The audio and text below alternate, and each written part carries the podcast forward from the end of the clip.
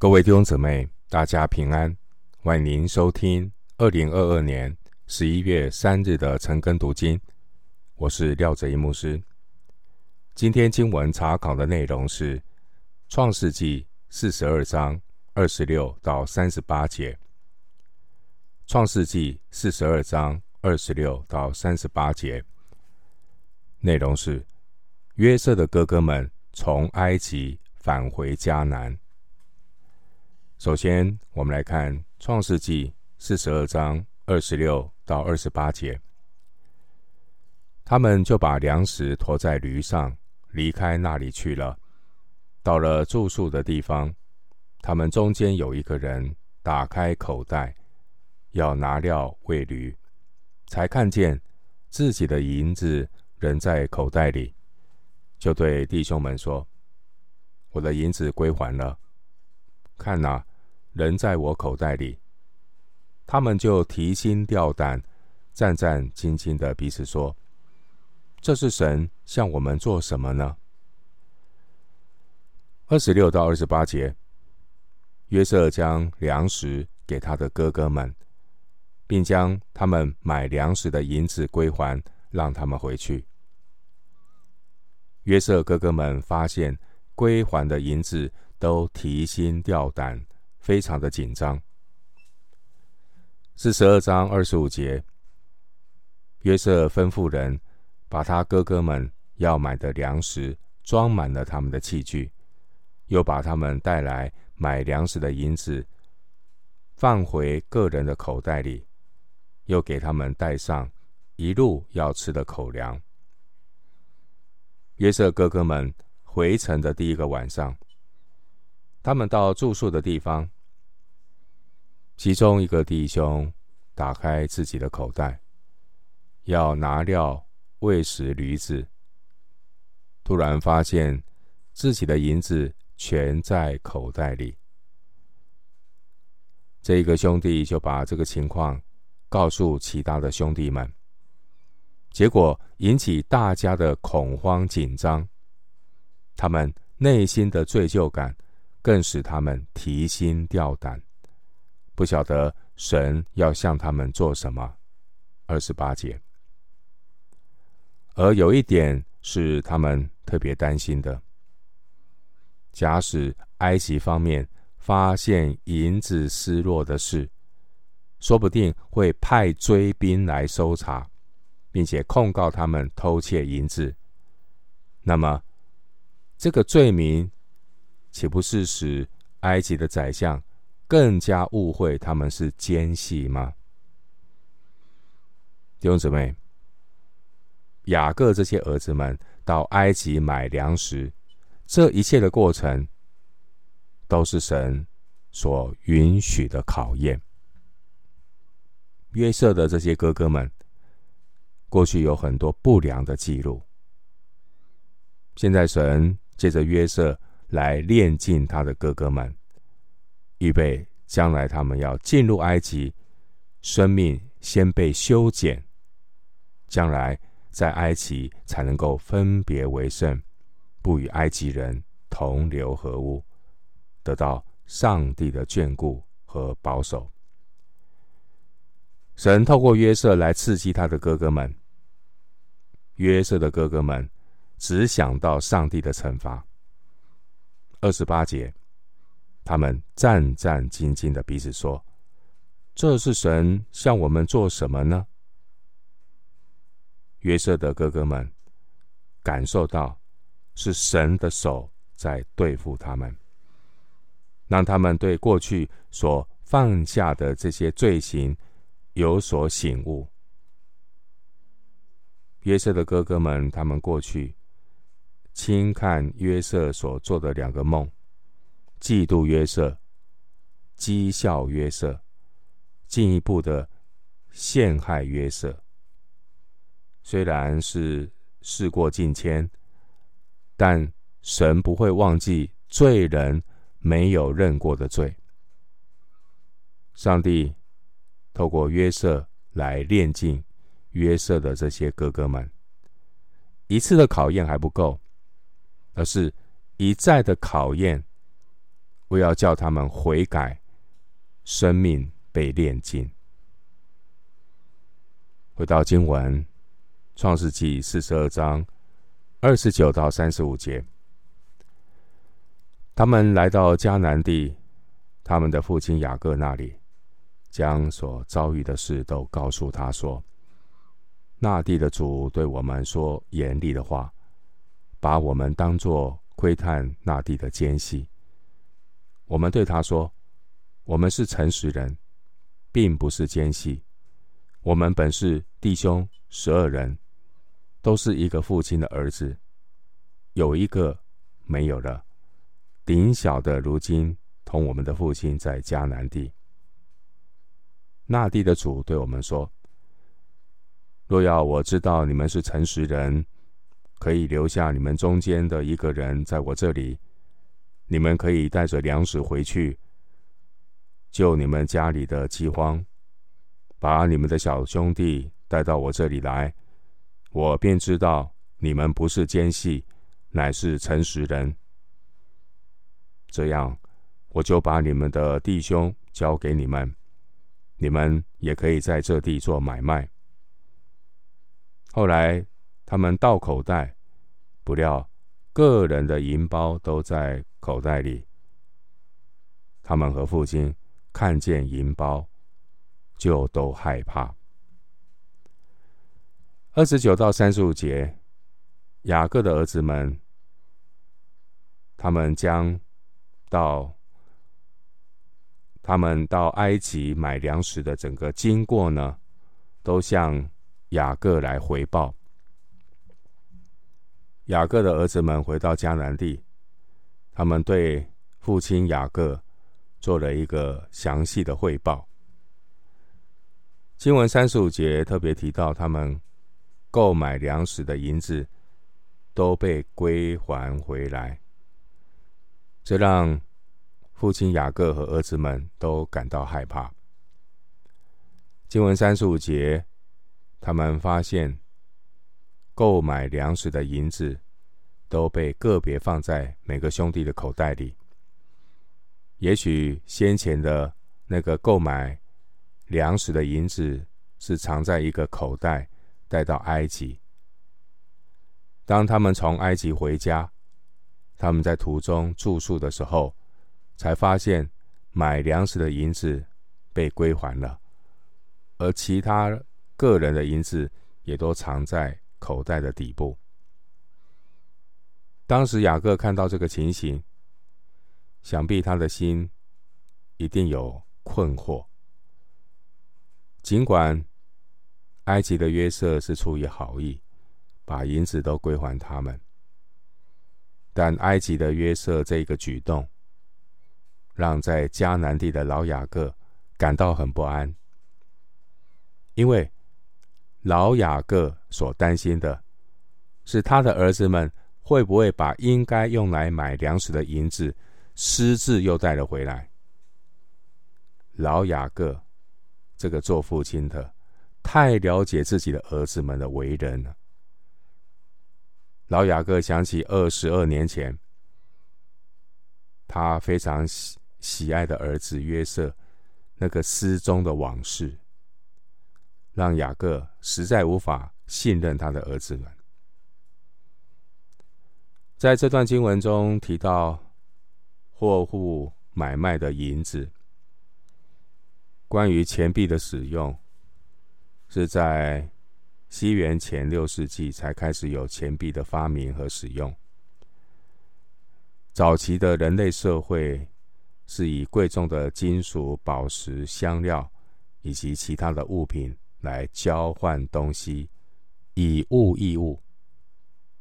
埃及地没有天然的银矿，所以银子是很受欢迎通商贸易的货品。回到今天的经文，《创世纪》四十二章三十六到三十八节，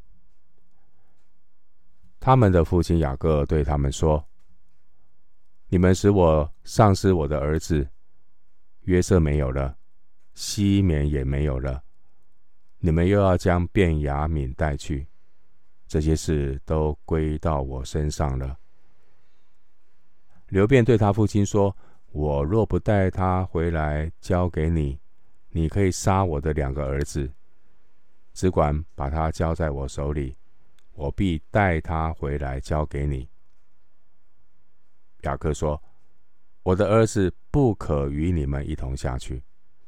他哥哥死了，只剩下他。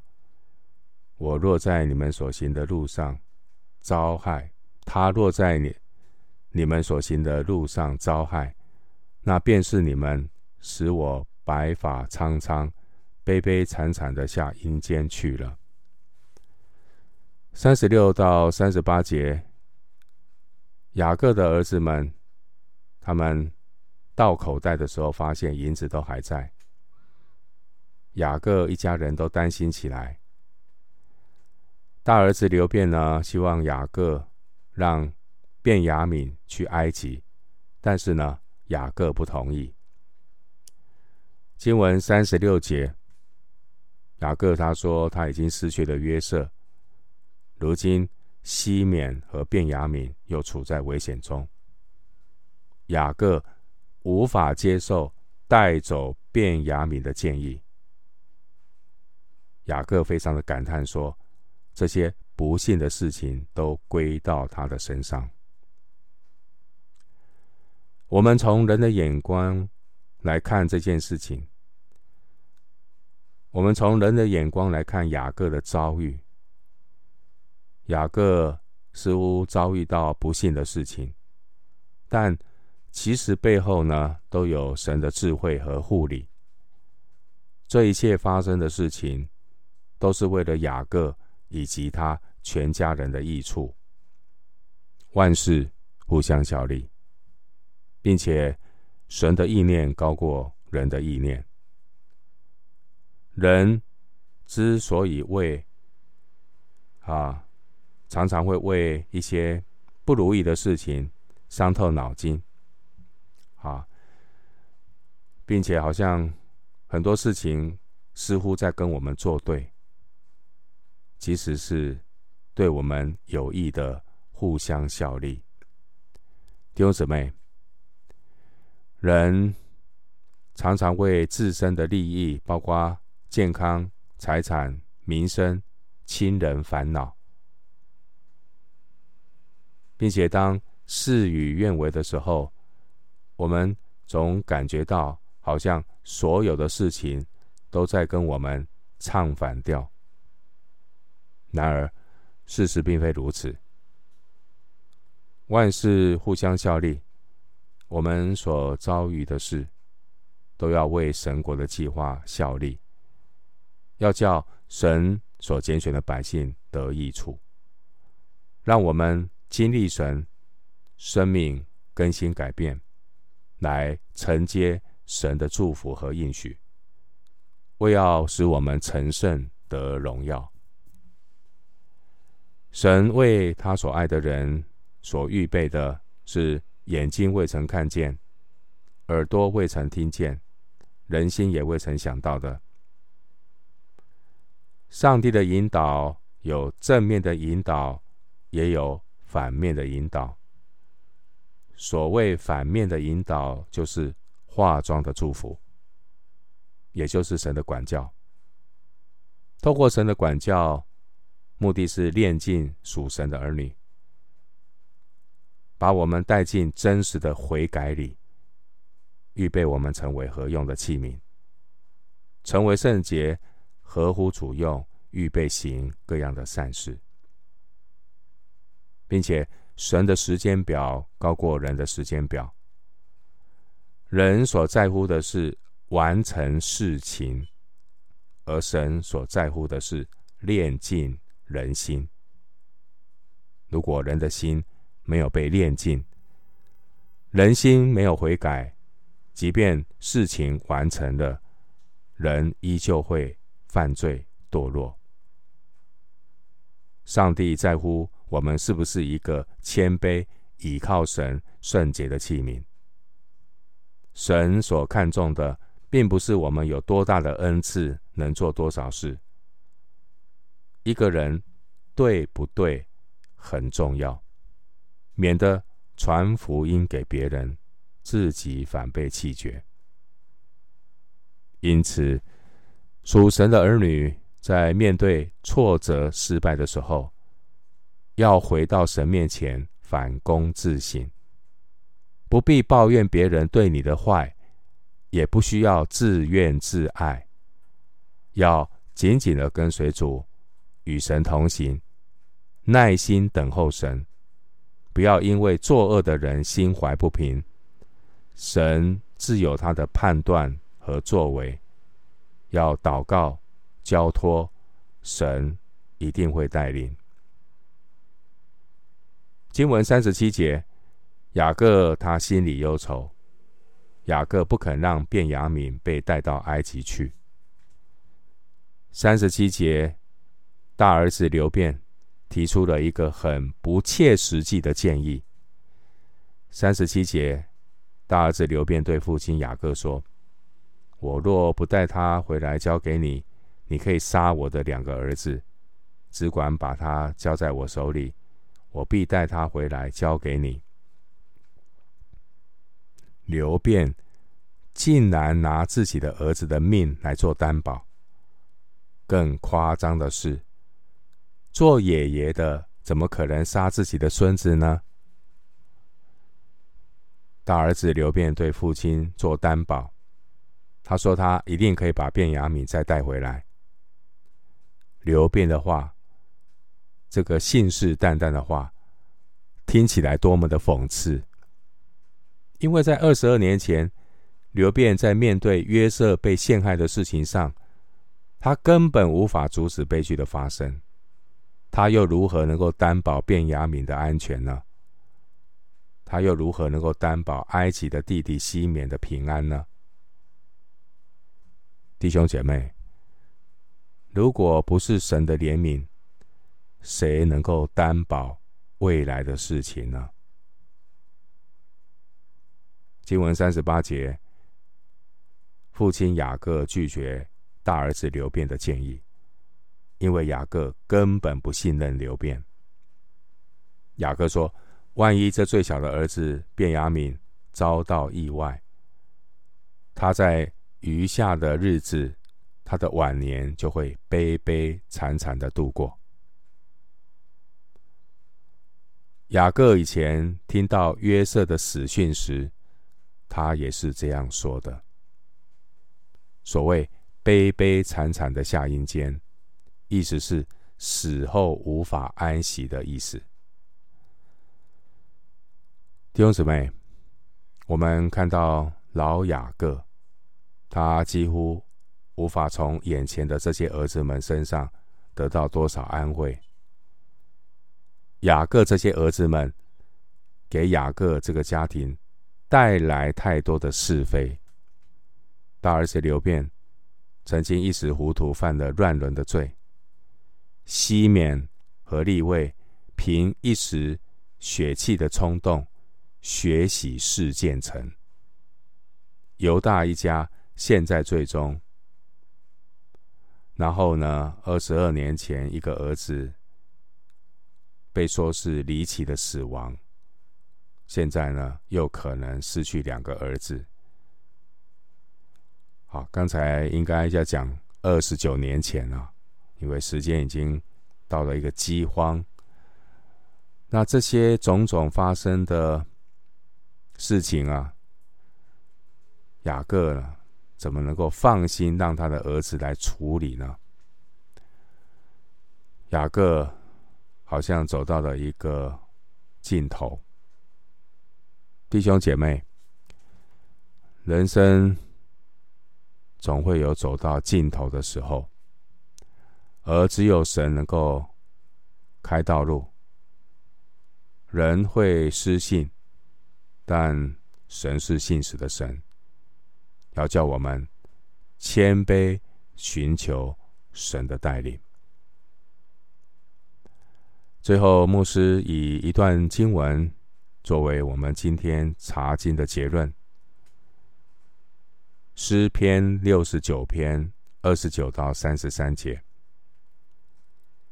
诗篇六十九篇二十九到三十三节。但我是困苦忧伤的，神啊，愿你的救恩将我安置在高处。我要以诗歌赞美神的名，以感谢称他为大。这便叫耶和华喜悦，甚是献牛，或是现有脚有蹄的公牛。谦卑的人看见就喜乐。寻求神的人，愿你们的心苏醒，因为耶和华听了穷乏人，不藐视被囚的人。诗篇六十九篇二十九到三十三节。我们今天经文查考就进行到这里，愿主的恩惠平安与你同在。